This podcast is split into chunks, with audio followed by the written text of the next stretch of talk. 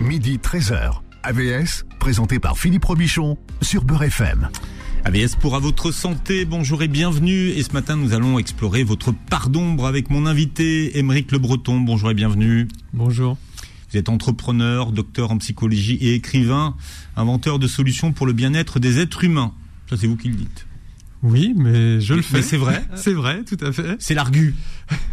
Et vous êtes là aujourd'hui pour une double actualité, puisque vous publiez la, suite de votre euh, gros, gros, gros succès. Ça s'appelle Ce que j'aimerais te dire encore chez Marabout. Alors, quatre ans après, alors c'est un gros succès, mais c'est un livre disruptif. Hein, et vous avez été étonné presque que ça marche autant. Étonné, en fait, je me suis beaucoup battu pour que ce livre euh, marche parce qu'il avait beaucoup de sens pour moi. C'est un livre euh, pour aider les gens qui ne vont pas bien et c'est un livre pour aider ceux qui sont autour de nous et qui ne vont pas Hmm. bien. Mais c'était la forme qui euh, était disruptive, c'était pas le, c'était pas le Ah livre. Oui. oui, oui, la forme avec Avec euh, des ruptures de lecture, de rythme, euh, voilà. Exactement. On passait d'un compte à autre chose. Donc, comme un comme un fil de réseau euh, social un petit peu. Alors là, aujourd'hui, vous êtes là pour nous parler de mon Shadow Work journal euh, chez Marabout. Alors, euh, un Shadow Work journal Shkun. Bah, un Shadow Work Journal, c'est un, un journal intime qui est fait pour explorer sa part d'ombre. Alors vous allez me dire, mais qu'est-ce que ça veut dire que la part d'ombre? C'est ça? Bon, si vous voulez. alors, je vais vous dire, c'est quoi la part d'ombre? Ah, bah, Parce voilà. que c'est là que ça m'intéresse. Bah, la part d'ombre, en fait, c'est euh, donc euh, l'ombre, c'est un concept qui a été défini par Jung, hein, qui est un grand psychologue, euh, qui a été un élève de Freud avant de s'en écarter d'ailleurs. Et la part d'ombre, en fait, c'est euh, une part qu'on refuse de reconnaître en soi, qu'on ne voit pas en soi, euh, soit qu'on la refoule, qu'on la cache, qu'on la dissimule, soit simplement qu'on ne la voit pas, on y est aveugle. Voilà. Mhm. Et alors, beaucoup pensent que dans cette part d'ombre, il y a que du négatif, mais non. Non, dans la part d'ombre, en fait, c'est tout ce qu'on ne veut pas voir en soi. Donc, il peut y avoir aussi des éléments positifs. Il y a certaines qualités qu'on peut ne pas voir euh, en soi. Il y a certains potentiels qu'on peut ne pas voir en soi. Hmm. C'est euh, c'est quelque chose qui nous est caché simplement. Alors, il y a bien sûr, il y a aussi de la- il, y a, il y a beaucoup de négatifs parce qu'on peut cacher sa part d'agressivité, on peut cacher euh, ses colères, on peut cacher des des désirs euh, inavoués, mais on va aussi cacher des choses positives. Prenez l'image du jardin secret. Oui, alors euh, dans l'introduction, effectivement, je, je décris l'idée d'un- jardin euh, qui, qui, a, qui a un peu, qui est voilà, qui est mystérieux, qui est secret et qu'on irait découvrir à travers le livre, puisque c'est à ça que j'invite le lecteur, c'est de partir à la découverte de sa part d'ombre pour essayer justement de réconcilier, enfin, en tout cas d'avoir une vision plus large de lui-même. Hmm. Alors, alors pourquoi c'est un journal? Alors c'est un journal, alors c'est plutôt un livre d'exercice. Parce Oui. qu'il y a- il y, a vraiment beaucoup, beaucoup d'exercices. Il faut expliquer aux gens que, et en plus c'est des exercices, il faut s'y atteler si on veut le faire sérieusement ce travail. Oui, c'est un livre qu'on lit avec un crayon et en fait on fait, euh, on ne fait pas que lire. En fait, on doit répondre à tout un tas de questions qui suivent un cheminement que j'ai construit hein, par rapport à mon expérience de, de, de psychologue, de thérapeute, et qui va faire que la personne va être en quelque sorte accompagnée par un psy. Quoi. En gros, c'est comme si j'étais avec elle, que je la guidais dans ce chemin de découverte de son ombre à travers tous ces questionnements. Donc en gros, l'ombre, elle désigne quoi? Bah, l'ombre, c'est c'est une part euh, qui n'est pas visible de vous-même. Je prends beaucoup cet exemple dans le livre, mais par exemple, les femmes, elles peuvent rencontrer des difficultés à voir leur part d'agressivité, leur part de désir de domination. Parce que, historiquement, culturellement, c'est quelque chose qui est plutôt associé à la masculinité. C'est pas vrai en fait. Euh, les femmes, comme les hommes, peuvent avoir de l'agressivité en elles. Elles peuvent avoir envie de dominer ou d'être euh, supérieures aux Mm. autres. Elles peuvent être compétitives, mais elles vont avoir du mal à, à le voir, à le reconnaître et peut-être à, à le laisser euh, s'exprimer parce que dans la culture, par rapport aux stéréotypes, c'est associé plutôt à la masculinité qu'à la féminité. Ça, c'est un exemple.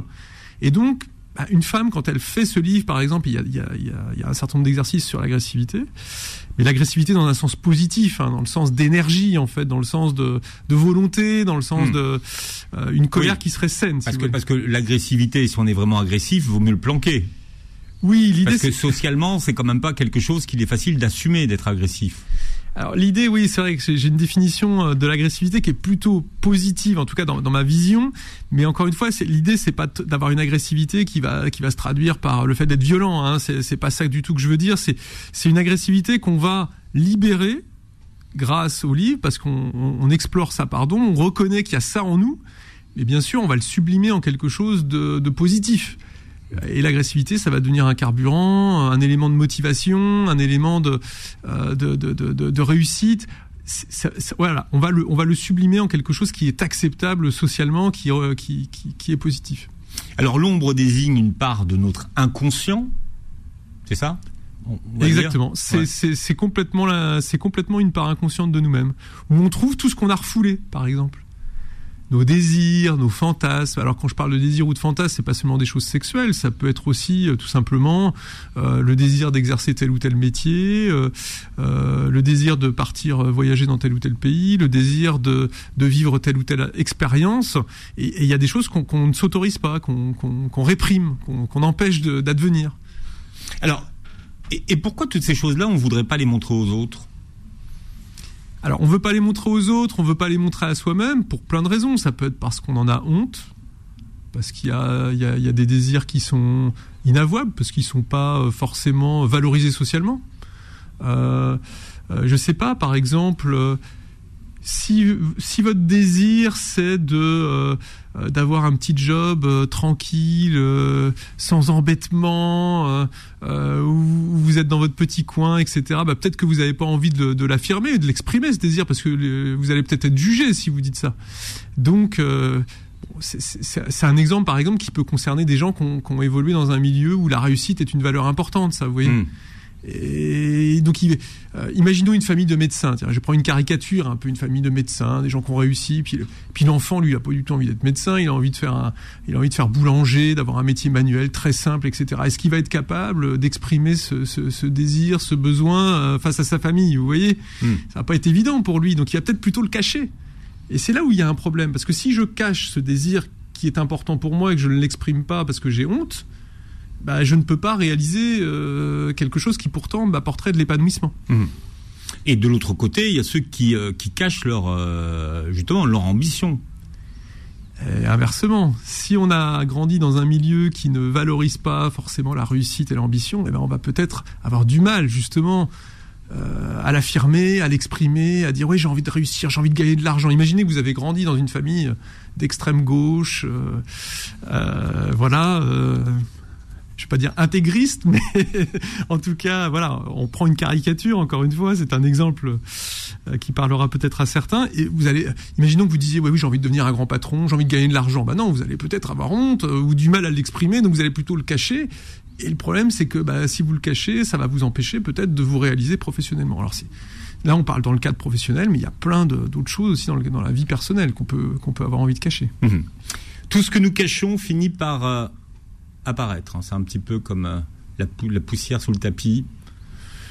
Oui, d'une manière ou d'une autre. Alors ça finit pas forcément par apparaître dans sa forme originale, mais ça va plutôt prendre d'autres chemins euh, pour euh, pour pour s'exprimer en fait voilà alors ces chemins on les connaît hein, c'est les chemins traditionnels en psychologie ça peut prendre le chemin du corps euh, j'ai un désir, quelque chose que, que je n'arrive pas à exprimer, que je n'arrive pas à, à, faire reconnaître, que je refoule, que je réprime, et puis ça va se traduire par une maladie psychosomatique, un, des symptômes psychosomatiques, parce que je, je ne le laisse pas sortir, mmh. et donc ça crée une tension en interne qui s'inscrit dans le corps. Ça, c'est un exemple. Ouais.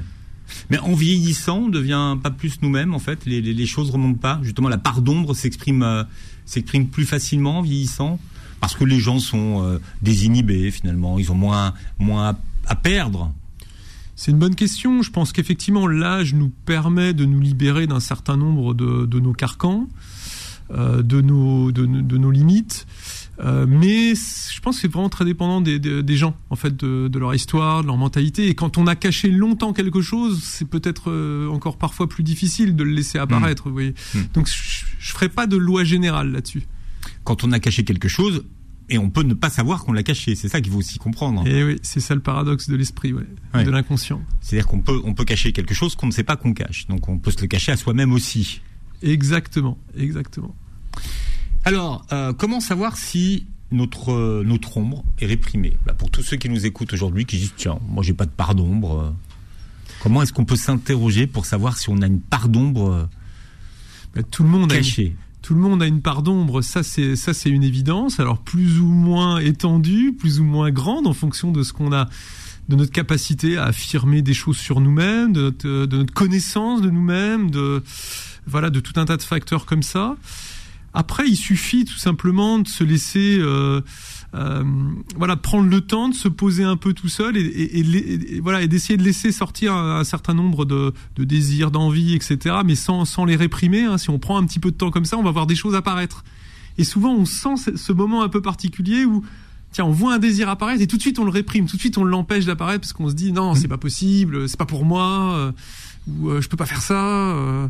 Alors bien sûr, en en excluant euh, des désirs qui sont euh, qui ne sont pas, je dirais, réalisables, parce qu'il y a certains désirs qui ne sont pas réalisables. Ah bon?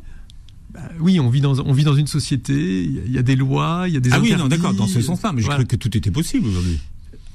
En dehors de ça, oui, tout est possible. On peut réussir, on peut, Ah bah oui, oui, on, mais peut, on peut grimper sur l'Everest, on peut. Exactement. Bah après, c'est un peu ça l'invitation du livre, c'est-à-dire que finalement, je pars explorer ma pardon, je, je vais y découvrir des nouvelles choses, je vais Mm. laisser émerger des nouvelles choses que j'avais euh, sans doute euh, repoussées, et après, je vais m'autoriser plus facilement. Alors, la première étape, je dirais, au moins à fantasmer.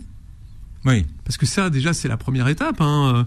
n'y a rien de coupable à fantasmer un certain nombre de choses. On, on peut, par exemple, fantasmer de tromper son mari ou sa femme. Euh, euh, si on ne passe pas à l'acte, c'est pas en soi répréhensible. Par exemple, ça, ça fait partie de la part d'ombre qu'on a tous en nous. Euh, des désirs d'adultère, on peut tous en porter en nous-mêmes. Et on peut le fantasmer, mais du moment qu'on passe pas à l'acte, il n'y a pas de problème en soi. Ça ne va pas entraîner de conséquences. Fantasmer, c'est pas tromper. Non, fantasmer, c'est pas tromper. Et c'est- et déjà ça, ça permet de libérer un certain nombre de tensions. Il y a, il y a quelques instants, vous m'avez demandé, mais comment reconnaître si on a une Savoir, nous, là, tous, et puis tous ceux qui sont avec nous, avec nous aujourd'hui, qui, qui nous écoutent et qui se disent, mais, mais comment savoir si j'ai une part d'ombre? Parce qu'ils en ont pas forcément conscience.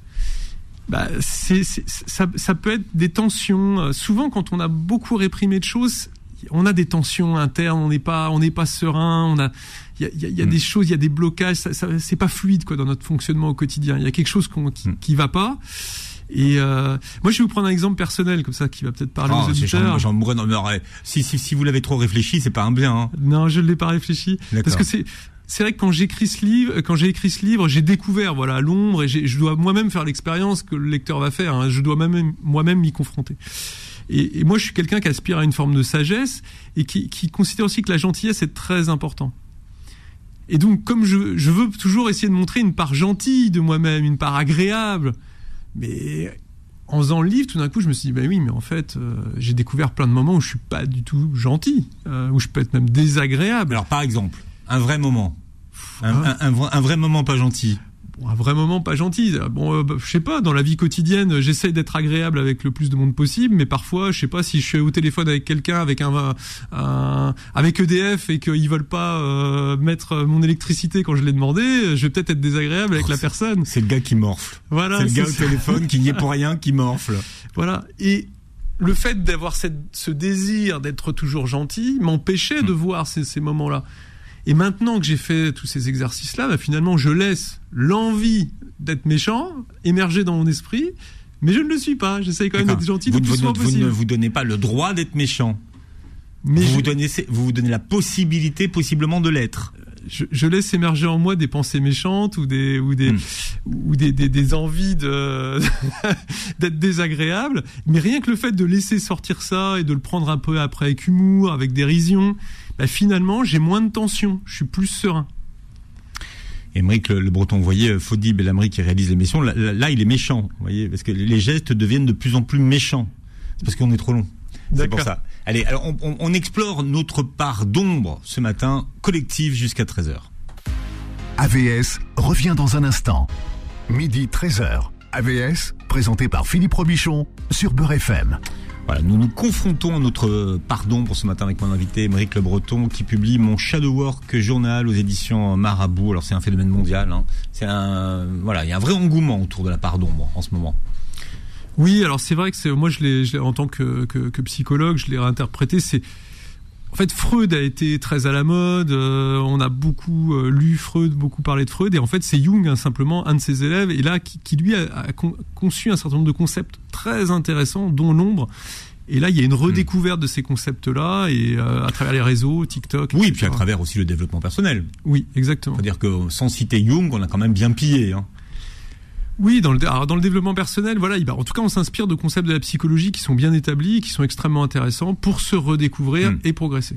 Bon, euh, on parlait des faux gentils hors antenne, mais est-ce que c'est le faux gentil, c'est ils ont une part d'ombre? Ah, c'est exactement le, le- le cas en fait. C'est-à-dire le faux gentil, il veut montrer à tout le monde qu'il est gentil, mais en réalité, dans sa part d'ombre que lui-même peut-être ne voit pas, qu'il n'a pas envie de montrer aux autres, en fait, il a, bah, il a simplement euh, des envies d'être peut-être agressif, euh, il a des colères, euh, il a des, euh, il, il a des comportements qui sont pas acceptables socialement, etc. Et tout ça, il, le- il le réprime pour passer pour un gentil, mais en réalité, si on le regarde d'une manière complète, il n'est pas que gentil. Il est gentil parfois et il est méchant également parfois, ou Mmh. désagréable en tout cas. Alors, l'inconscient a un langage métaphorique. Vous, vous avez relevé 10 clés. Hmm. D'accord? Vous les connaissez par cœur ou je les cite? Oh non, je les connais pas par cœur. Citez-les-moi, Philippe. Non, je sais pas. bah, euh, vos projections, vos rêves, vos souvenirs enfouis, vos, vos désirs refoulés, vos actes manqués, ça c'est très très bien, les actes manqués, vos pulsions, votre double, ça aussi c'est très bien, votre ressentiment, vos archétypes, vous nous expliquerez, ce qu'on appelle les archétypes tout à l'heure, et vos émotions interdites. Euh, comment notre, euh, notre part d'ombre est-elle révélée par les projections qu'on fait? Les projections, ça c'est un mécanisme extrêmement intéressant en fait, qui consiste à projeter ses propres désirs sur les autres. Donc tout à l'heure j'ai parlé euh, des relations de couple et là vous, vous, vous connaissez sans doute euh, quelqu'un qui euh, accuse en permanence son conjoint de le tromper. Et ça en fait dans un certain nombre de cas, alors ça peut être vrai, hein, bien sûr, il peut y avoir, on peut être avec un, un mari ou une femme qui, qui, qui nous trompe potentiellement, ou, mais dans pas mal de cas, en fait, c'est la projection d'un désir qu'on a nous-mêmes et qu'on refuse de reconnaître en nous, et du coup, on va le projeter sur l'autre. Donc si on soupçonne l'autre de, de nous tromper, c'est que nous, inconsciemment, on a envie de tromper l'autre.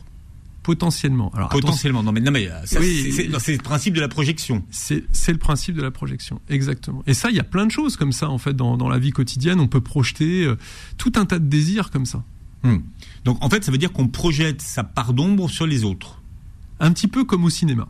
Exactement. C'est un peu comme un, un vidéoprojecteur qui projette sur un écran euh, un film, une histoire. Hmm. Et nous, on fait pareil, en fait. Dans notre, avec notre esprit, en permanence, on projette certaines parts de nous-mêmes, très cachées, dont on n'a pas forcément toujours conscience, sur les autres. Et on va raconter des histoires sur les autres qui, qui traduisent plus, qui disent plus sur nous-mêmes que Hmm. sur l'autre, en réalité. C'est-à-dire que quand on parle des autres, on parle de nous. La plupart du temps, oui. Alors écoutez ça. Mais c'est intéressant ça. Et on le voit dans Et les... donc en fonction Ouais. de ce qu'on dit sur les autres, alors si par exemple on ne trouve que des qualités aux autres, Bah, si on trouve que des qualités aux autres, est-ce que on, on est capable de voir les qualités en soi, par exemple? Peut-être qu'on on est toujours en train de complimenter les autres, de voir des choses belles dans l'autre, mais parce que en nous-mêmes, euh, bah, on est, on, on va rarement voir ce que nous Mm. on a, ce que et on parle pas de, on parle pas de nous-mêmes, on parle pas de ces belles choses. Donc là, c'est le côté positif. Puis le côté négatif, si on est toujours en train de critiquer les autres, c'est peut-être qu'on n'est pas tout à fait à l'aise avec certains, certaines parties de sa propre personnalité. On n'est peut-être pas tout à fait bien avec certaines parties de sa propre personnalité. Donc on va les projeter sur les autres. hmm. ce que l'on voit facilement chez soi, on le voit aussi facilement chez les autres.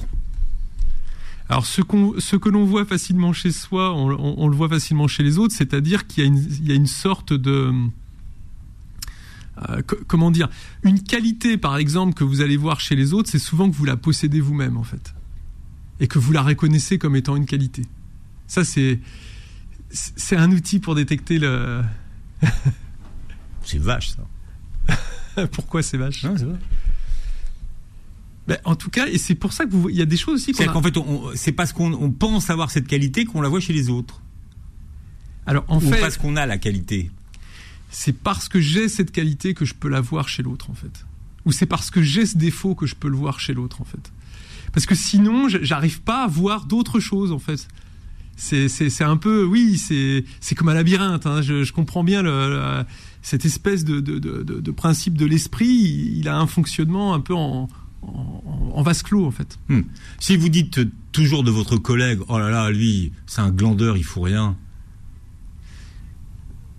peut-être que. Alors, ça ne veut pas dire que vous, vous êtes glandeur ou vous, vous foutez rien. Ça veut dire sans doute que vous-même, vous avez un certain nombre de. Vous avez plutôt une valeur qui est tournée sur euh, le travail, etc. Donc, vous allez. En fait, vous n'appréciez pas vous-même quand vous êtes glandeur, et donc, forcément, dès que vous allez en voir un, bah, ça va lui tomber dessus, quoi. Ça va, et vous allez d'autant plus être critique avec lui que vous ne supportez pas chez vous-même d'avoir ce défaut, alors qu'il est peut-être présent. Des fois, vous avez peut-être envie aussi de vous reposer et de glander. Vous parliez de, l'agressivité euh, tout à l'heure, et, vous dites que plus vous refoulez euh, votre agressivité, et plus vous avez le sentiment que les autres se comportent de façon agressive avec vous.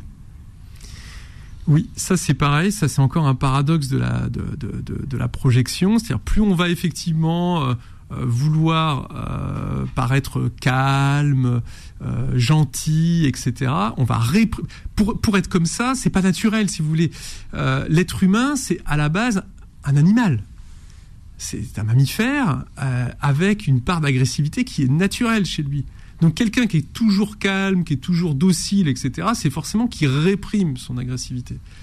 Mais ça, ça va l'amener effectivement à, peut-être à se sentir agressé en permanence par les autres. Il y a des gens qui se sentent agressés en permanence.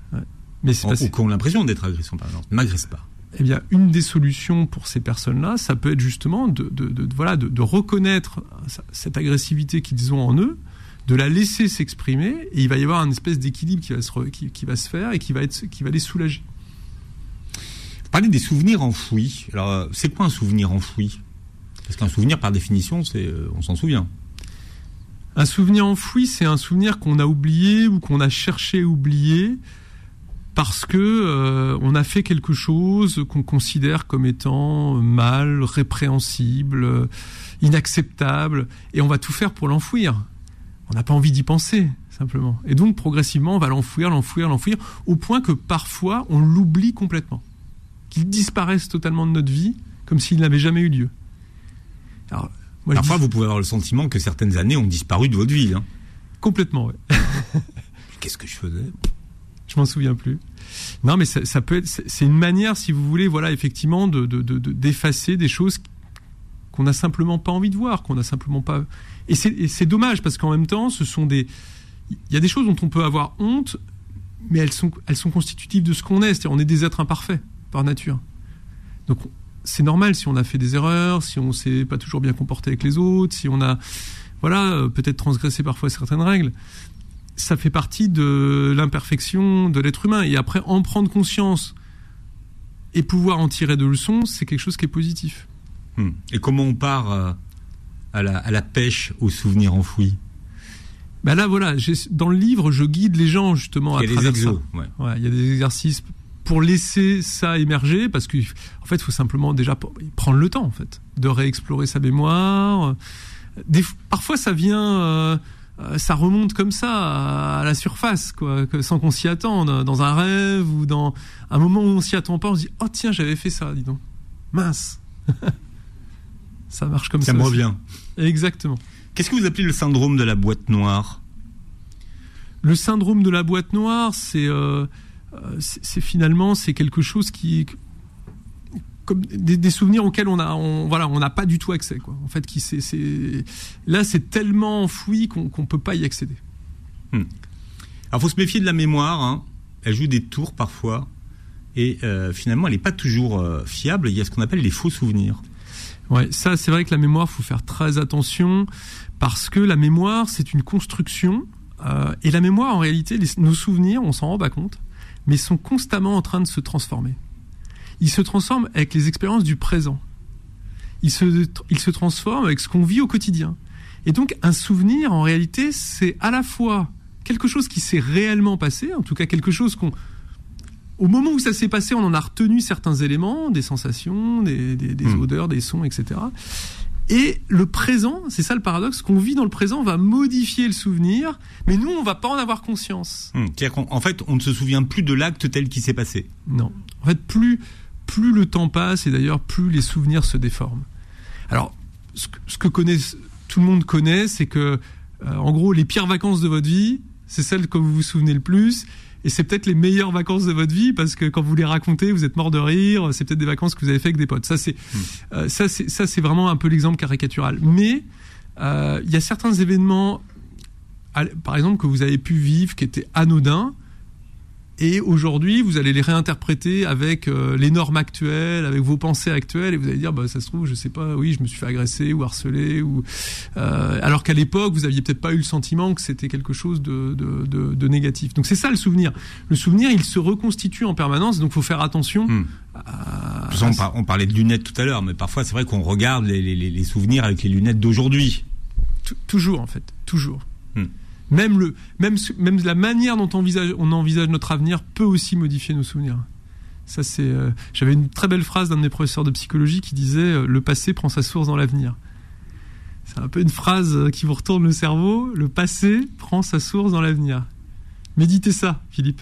Oui, pendant une page de publicité. C'est parfait, la page de publicité pour mm, méditer cette, cette phrase et on continue d'explorer notre part d'ombre avec Émeric Le Breton ce matin. AVS revient dans un instant. Midi 13h. AVS, présenté par Philippe Robichon sur Beurre FM. Et peut-être que vous aurez envie d'aller explorer votre part d'ombre en écoutant cette euh, émission. Mon invité Émeric Le Breton avec euh, mon Shadow Work journal aux éditions Marabout, un livre d'exercice pour justement aller explorer votre part d'ombre. Euh, on parlait des pulsions tout à l'heure, et quand le conscient dit quelque chose, l'inconscient fait l'inverse. Qu'est-ce que ça veut dire? Alors, les, pulsions, ça, ce sont des, euh, c'est l'énergie du désir, hein, euh, la pulsion. hein. Donc, euh, bon, Freud avait d'ailleurs défini deux grandes pulsions la pulsion de vie, euh, construire, créer, bâtir, avancer, nouer des liens, et la pulsion de mort, qui est plutôt une pulsion de, de, de, de destruction, quoi. Voilà. Hmm. Donc vous, vous distinguez les pulsions obscures et les pulsions blanches. Exactement, parce que je pense que Freud était quelqu'un qui allait très loin dans, et qui était très aussi attaché à la sexualité. En fait, c'est quelque chose de beaucoup plus large et de beaucoup plus soft. Les pulsions, il n'y a pas tout. Enfin, une pulsion euh, euh, noire, euh, une, une pulsion obscure, c'est pas forcément euh, l'envie de tuer. Alors que, mais bon, Freud a vécu une autre époque. Hein, C'était, il y avait des guerres, etc. Nous, à notre époque, voilà, ça peut simplement être le fait d'avoir le désir d'échouer, le désir de se séparer. Le dé- Voilà, c'est, c'est, c'est une énergie de déliaison en fait quelque part Mhm. cette pulsion. Et contrairement à une idée reçue, les êtres humains ne sont pas spontanément attirés par le bien.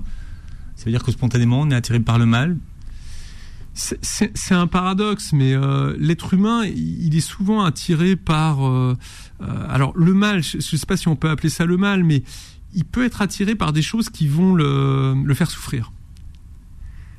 Moi j'appelle ça la passion de la tragédie, parce que bah, la tragédie, vous savez, c'est les grandes œuvres, hein, les grandes œuvres, les grands films, les grands romans de la littérature.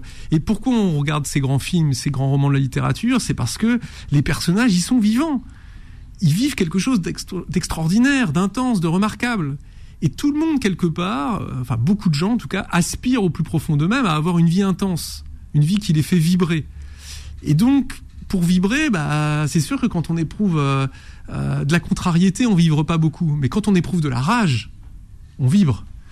Euh, c'est pareil, quand on est un petit peu triste, euh, la vie est pas très intense, mais quand on a un chagrin terrible, là, elle devient, elle prend tout son, Hmm. son sens, son, son intensité. Et donc, parce qu'on recherche ces émotions fortes, on peut être attiré par euh, des aventures négatives, par des expériences négatives, voire traumatiques. Alors émotion, alors j'aime pas utiliser l'expression émotion négative, mais ça peut être des émotions négatives.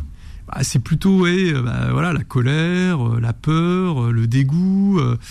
donc, on, voilà, il y, a- une dimension un peu narrative hein, chez l'être humain quand même qui, cherche. moi, j'aime bien aborder ce- ce- cet angle-là parce que on recherche parfois à, à- rendre notre vie semblable à un roman, une aventure, à éprouver du coup de l'intensité. Et pour aller éprouver de l'intensité, on va se mettre dans des situations parfois compliquées. Et ça, c'est parfois inconscient. Hein, on n'en a pas, a pas forcément conscience parce que sinon, non, consciemment, on va vous dire, bah non, mais moi j'ai envie d'avoir une vie. Euh, Je, je prends un, exemple très concret, euh, encore une fois, qui tient au couple, mais qui, est- qui est très intéressant. C'est-à-dire, si vous demandez aux gens comment ils envisagent leur vie de couple, ils vont vous dire bah moi j'attends de trouver euh, l'amour, euh, d'avoir quelqu'un de bien qui va prendre soin de moi, euh, avec qui peut-être je pourrais avoir des enfants. Enfin voilà, on voit, ils vont nous donner plutôt une définition un petit peu tranquille, quoi, une vision tranquille. Mais à l'intérieur, dans l'inconscient, c'est pas du tout ça que, que, généralement que les gens ont envie. Ils ont envie d'une passion. Ils veulent des papillons dans le ventre. Voilà, peut-être quelque chose de déchirant. De, voilà, dans l'inconscient, il y a, voilà, il va y avoir cette euh, cette pulsion, et vous me parliez des archétypes tout à l'heure, ces archétypes de la passion amoureuse qui vont être là, qui sont présents et qui nous attirent irrésistiblement et auxquels on cède ou on ne cède pas. Voilà, c'est. Ceux qui l'ont bien compris, ce sont les, réseaux sociaux et notamment les, les algorithmes. Comment est-ce que justement ces algorithmes surfent-ils sur notre part d'ombre? Ah bah ils l'exploitent à fond. il l'exploite à fond puisque quand on est en train de scroller sur euh, Facebook Watch, euh, sur euh, TikTok, qu'est-ce qu'on voit finalement? On voit des gens se battre, on voit des, des, des, animaux sauvages en tuer d'autres, on, on, voit tout un tas de scènes absolument, enfin beaucoup beaucoup de scènes difficiles en fait, des, scènes mais qui, voilà, qui viennent chercher des émotions fortes comme la colère, comme euh, le chagrin, euh, comme euh, le dégoût. c'est ça qu'on vient chercher en fait. Mmh. Mais alors finalement, quoi, les, les, algorithmes font quoi? Ils vous passent à la, moulinette? Non, bah après, ils vous, finalement, quand vous êtes sur, en train de scroller sur un, sur un de ces réseaux, vous avez votre conscient qui regarde. Et vous avez votre inconscient aussi qui regarde. Mais celui qui vous fait rester plus longtemps sur une vidéo, c'est pas votre conscience, c'est votre inconscient. Et votre inconscient, lui, quand il va tomber sur une vidéo avec euh, deux personnes en train de se battre, il va s'arrêter. Parce qu'il y a du danger, il y a de l'adrénaline, parce qu'il y a de la colère, il y a de l'agressivité, et ça l'attire. Il est attiré par ça. Euh, alors bien sûr, là, bon, c'est l'exemple des, euh, des, gens qui se battent, mais sur TikTok, par exemple, il y a un phénomène, il y a beaucoup de jeunes filles qui, qui passent leur temps à regarder d'autres jeunes filles déprimées, dépressives, tristes. C'est un phénomène d'ailleurs qui est très inquiétant. Et là, encore une fois, c'est l'inconscient de, la jeune fille qui regarde ça, qui est attiré par, cette autre jeune fille qui, est en dépression, qui est, triste et qui vit sans doute quelque chose d'assez extraordinaire euh, pour être dans cet état de chagrin. Et donc, il y a une attirance. Mais si je demande à la jeune fille si, elle est attirée, elle va me dire non, je suis pas attirée. Mais si je regarde le temps qu'elle passe à regarder ces vidéos-là, eh ben je verrai qu'elle est attirée. Donc, montre-moi tes réseaux sociaux et je te dirai quelle est ta part d'ombre quelque part, c'est un révélateur, effectivement. Facebook est une sorte de psychanalyste. C'est vrai? Plus que plus que TikTok et que Insta. Non non non, je, dis Facebook, mais c'est ça c'est valable. C'est valable. Oui, ça vous date un peu. Oui oui, c'était une boutade, mais non non, mais quelque part ça révèle effectivement. Et donc en observant euh, les, les, vidéos qui nous intéressent, ce que les algorithmes nous montrent, eh bien ça peut être des indices pour mieux se comprendre, pour savoir qu'est-ce qui nous attire, qu'est-ce qui nous fait peur, mais aussi qu'est-ce qu'on recherche parfois et ça révèle des choses qui sont inconscientes qu'on a voilà évidemment hmm. auxquelles on n'a pas souvent au moment où vous y attendez moins que bim il vous rebalance une vidéo euh, voilà c'est reparti. Exactement et, donc c'est c'est ça révèle une part de notre inconscient c'est une sorte de c'est étonnant ça agit comme un révélateur. Bon on parlait des archétypes tout à l'heure alors pour tout le monde c'est quoi un archétype? Alors un archétype ça fait référence à ce qu'on appelle l'inconscient collectif c'est-à-dire que, et ça c'est un truc extraordinaire et qui est extrêmement vrai. L'inconscient collectif. Voilà, la culture, quand vous naissez dans une culture, vous allez être baigné dans un inconscient collectif. Et cet inconscient collectif, il est composé en partie d'archétypes. Les archétypes, ce sont des espèces de modèles, de personnages ou d'histoires. Alors vous allez avoir l'archétype, par exemple, euh, euh, de l'homme qui réussit. Hein Bernard Tapie, euh, voilà, bah c'était, il, était cet archétype à un moment donné de l'homme qui réussit, l'homme d'affaires, le requin, etc. Il incarnait certains traits qui, dans la culture française, évoquent l'homme d'affaires mais des archétypes, vous en avez pour, euh, par exemple, euh, dans le couple. Moi, j'adore la, la, famille Ingalls, la petite maison dans la prairie. Ça parlera peut-être pas aux jeunes générations, mais aux plus anciens, ça parlera. Oh, c'est passé pendant tellement d'années que bon. Voilà. Et ben ça, c'est l'archétype euh, de, de, de, de, la famille euh, patriarcale, unie, où les gens l'entraide, etc. Et on est vraiment dans un archétype. Et ça, ce sont des images idéales, en fait. Hein, vraiment des, un peu. On parle d'images d'épinal d'ailleurs, mais ce sont des images qui nous attirent, en fait, parce qu'on a envie incarner, on a envie de vivre la mm, même mm. chose que ces personnages-là. Alors des archétypes, il y en a dans tous les domaines. Hein, là, j'ai cité l'homme d'affaires, mais il n'y a pas que l'homme d'affaires. Il, peut y avoir. Charles Ingalls, il incarne quoi le, père, le père de famille que tout le monde voudrait avoir. Euh, père de famille exemplaire. Père de famille exemplaire. toujours là, responsable euh, euh, auprès de sa femme comme de ses enfants, travailleur. Euh, ouais, il, il évoque une, une, forme de père idéal qu'on n'a pas tous envie d'être. Il y a d'autres formes de père qu'on peut peut-être avoir envie d'être, mais c'est une forme et cette forme va être attractive en fait. sinon, il y avait Madame Olson. Alors Madame Olson, euh, ouais, c'est un, autre archétype. Ouais, Madame Olson, c'est un autre archétype, mais c'est pareil, c'est la vipère, quoi. C'est celle qui critique tout le monde, qui est toujours dans les mauvais coups, les ragots, les rumeurs, qui alimente, euh, qui, a un peu tous les défauts. Et ben ça, c'est un archétype qui est aussi attractif. Et je suis sûr que des Madame Olson, des gens comme ça, on en a tous rencontré un jour, des, gens un peu caric, une, une caricature de Madame Olson mais c'est simplement parce qu'on a besoin d'avoir ces modèles, en fait, ces modèles qui sont dans l'inconscient collectif, dans notre culture. Hmm. On en a besoin pour, pour pouvoir venir y ressembler. On va les choisir, souvent inconsciemment. Hmm. Hein, Avec le, mari, donc un peu effacé, poltron quand même. Hein. Voilà, c'est ça. Et ben donc ça fait, ça, forme des archétypes de, à la fois d'individus et de hmm. couples. Et ces, et ces modèles-là, on a envie de. Euh, il y a un archétype que, que, que, beaucoup de gens connaissent aussi. Alors après, ça c'est plus une scène, mais c'est le déjeuner sur l'herbe le déjeuner sur l'herbe. C'est le tableau. Voilà, il a été représenté par un tableau, mais en fait c'est le pique-nique. Hmm. Et ça fait euh, cinq siècles, euh, enfin ou quatre, euh, je me trompe pas, non, ça fait quatre siècles que, que les gens, bah voilà, ont envie d'aller faire un pique-nique parce que c'est une scène qui nous attire, c'est une scène qu'on a envie de vivre. Voilà, c'est ça un archétype. Un archétype, c'est une sorte de, de, scène ou de personnage idéal qu'on a envie d'être ou qu'on a envie de vivre. Alors quel est l'intérêt pour nous tous d'aller explorer notre part d'ombre? À quoi ça sert finalement? Ça sert à se réconcilier avec soi-même ça sert à aller trouver des, des sources de, de, de, croissance nouvelles, de développement nouvelles. euh, je parlais tout à l'heure de désirs professionnels qui n'étaient pas euh, satisfaits. Bah là, on peut trouver euh, peut-être des pistes pour sa pour, pour sa future carrière, pour son avenir, mmh. euh, auxquelles on avait qu'on avait mis de côté. Et puis tout d'un coup, hop, on les redécouvre. On se dit bah tiens, mais ouais, mais pourquoi je pourquoi je ferais pas ça, etc. Ça sert aussi beaucoup à, à comment ça s'appelle à à soulager les tensions qu'on a. Parce que ce qui se passe, c'est que plus on réprime nos désirs, plus on réprime nos envies, plus on réprime un certain nombre de choses dans l'ombre, et plus euh, il y a des tensions entre le conscient et l'inconscient. Et ces tensions-là, elles nous, elles nous coûtent beaucoup d'énergie, en fait. Elles demandent beaucoup d'énergie mentale, physique. Hmm. Et donc le jour où vous soulagez ces tensions parce que vous laissez les choses sortir, vous laissez les choses euh, voilà s'exprimer, eh ben vous avez beaucoup moins de tensions internes et donc vous allez mieux aussi. Vous vous sentez mieux, vous avez plus d'énergie. Vous pouvez avoir des, symptômes donc physiques et ressentir ces tensions. Oui, alors euh, encore une fois, soit vous avez. Non, mais ça peut être des pistes à explorer, puisqu'il y a des gens qui n'arrivent pas à, expliquer pourquoi ils sont toujours euh, voilà bloqués du dos, de la nuque. De... Mais oui, mais ça c'est un exemple. Ça, peut. Euh, alors encore une fois, après c'est c'est pas c'est pas systématique. Il peut aussi y avoir des causes organiques. Hein. Il faut il faut regarder. Euh, faut pas tout rattacher à la psychologie non plus. Mais effectivement, il y a tout un tas de, de problèmes qu'on peut avoir qui sont liés quand même à des tensions internes et notamment entre l'ombre et la lumière qui est en nous. Voilà, c'est ça. Bon, à vos euh, crayons pour remplir mon shadow work journal chez Marabout et Mec le, le Breton. Donc là, voilà, y a, vous en avez pour un petit moment quand même. Hein. Il y a du boulot, il y a des questions. Bah, c'est un vrai travail. Il y a des questions qui gênent un peu quand même. Ah oui Ouais, bah ouais. Pas si simple. Bah après, voilà. Explorer l'ombre est pas si simple. Non, c'est, mais je l'ai conçu quand même pour que ça soit accessible au plus grand nombre. Voilà. Hmm. L'idée, c'est quand même que ça soit accessible et qu'on puisse le faire tout seul, sans, euh, sans prendre aucun risque, euh, tout en, voilà, en étant guidé.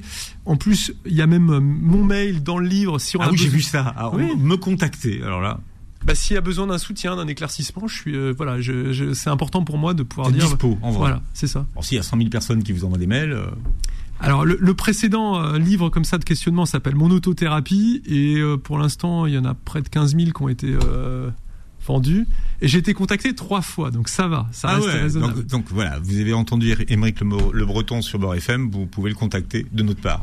Merci d'avoir été avec nous Émeric, vous réécouterez l'émission en podcast sur beurrefm.net et sur les plateformes qui reprennent l'émission et vous verrez la vidéo sur la chaîne YouTube et passez une très belle journée santé sur Beurre FM. Retrouvez AVS tous les jours de midi à 13h et en podcast sur beurrefm.net et l'appli Beurrefm.